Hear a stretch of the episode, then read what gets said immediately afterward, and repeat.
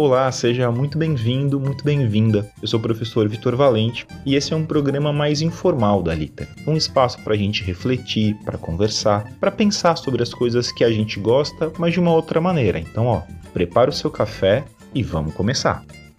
O que, uma música da Jovem Guarda tem a ver com uma escola literária do século XVIII? Vem que eu te conto.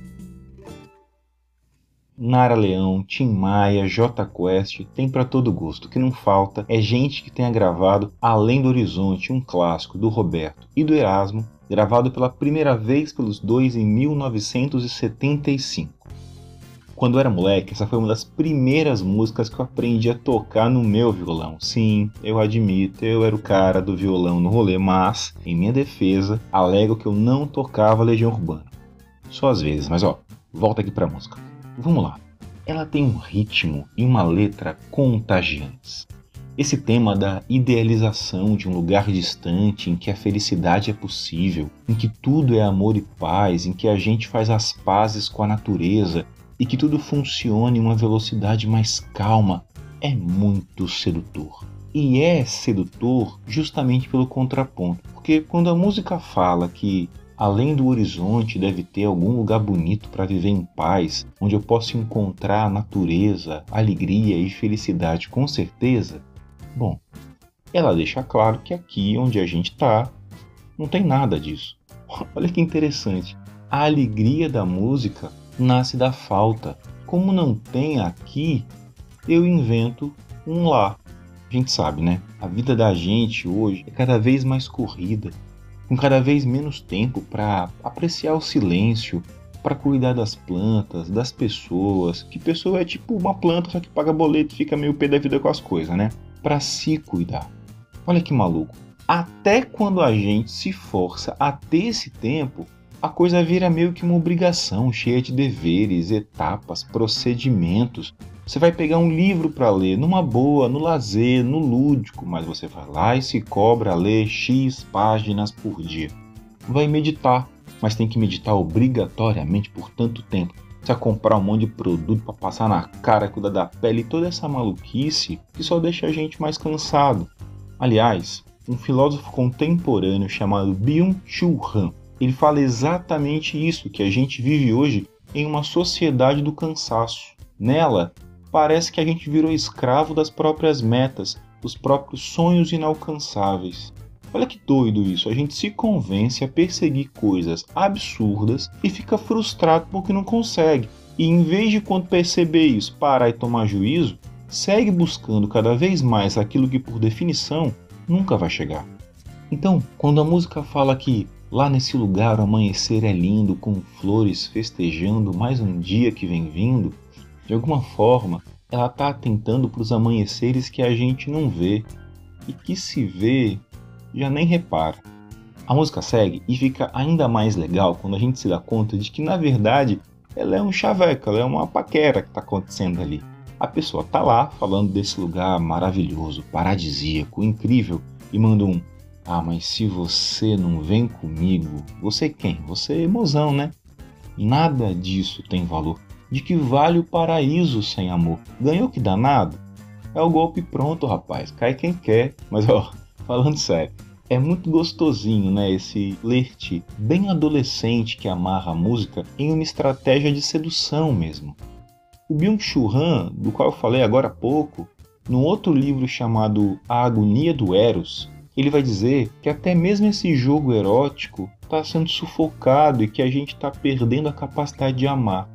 Para o autor, isso está acontecendo porque a gente está matando a existência do outro. Na ideia dele, se eu me relaciono com alguém, eu não espero que esse alguém seja um outro alguém. Eu quero e espero que essa pessoa tenha os mesmos gostos que eu, os mesmos valores que os meus.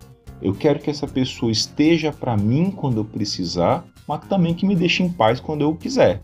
Você percebe que isso é muito narcísico, isso é egoísta pra caramba. Para ele hoje vigora a pornografia das relações. Porque igual a um filme pornográfico, o outro passa a existir só para me dar prazer, ou seja, ele vira uma coisa, um objeto. E ninguém precisa seduzir um objeto.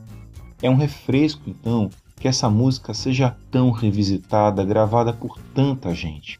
Fica esse gosto de malícia inocente que a gente não pode perder, né? Mas não pense você que esse tema seja um tema novo, tá? Na verdade, o original é tudo que ele não é e um monte de gente já embarcou nisso, desde a Marisa Monte na belíssima canção Vilarejo até a Blitz na Eu, Minha Gata e Meu Cachorro, numa música sapequinha pra caramba.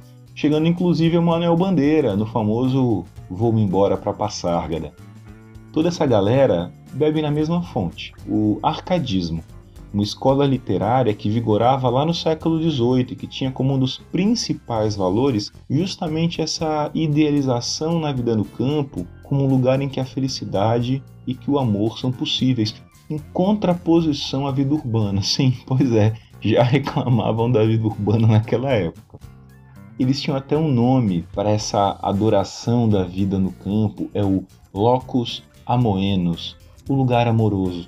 Aliás, a gente tem um episódio sobre o arcadismo nas nossas fichinhas lá de resumo, tá? Vale bem a pena olhar. E tem um cara da época, um português, o Bocage.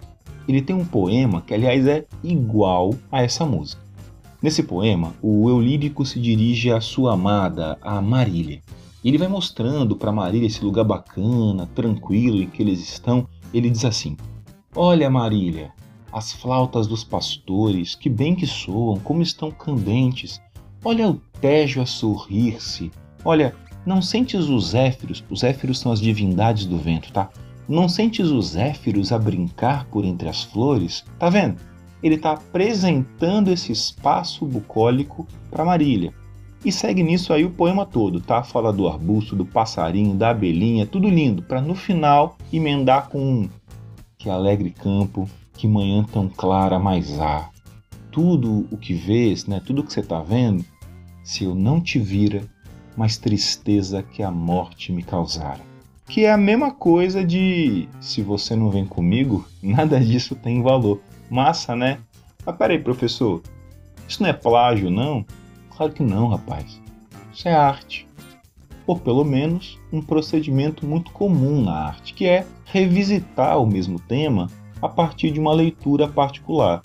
De algum tempo para cá, a gente foi muito contaminado com a ideia de que uma coisa só é boa se ela for original. O que é uma bobagem, tá? E nasce do mesmo lugar que pariu essa nossa sociedade do cansaço. Tá cheio de coisa original e genial por aí, evidentemente. Da mesma forma, tá cheio de coisa original e horrível, originalmente deplorável. E mesmo essa noção, tá, de originalidade é bem discutível, mas isso já é um papo para outro episódio, para outra conversa. Por enquanto, escuta a música de novo, vai conhecer o Byung-Chul Han, vai ler o Bocage. A vida é muito curta para a gente não conhecer o que é bom. Um abração para você e até a próxima. Esse foi o podcast da Litera, disponível nos aplicativos YouTube, Spotify, Google Podcasts, Apple Podcast, Castbox, entre outros nos quais você consegue seguir a gente e não perder nenhum novo episódio. E aí, gostou do conteúdo? Conta pra gente em nossas redes sociais. Eu sou o professor Vitor Valente, diretor da Litera, e até o próximo episódio.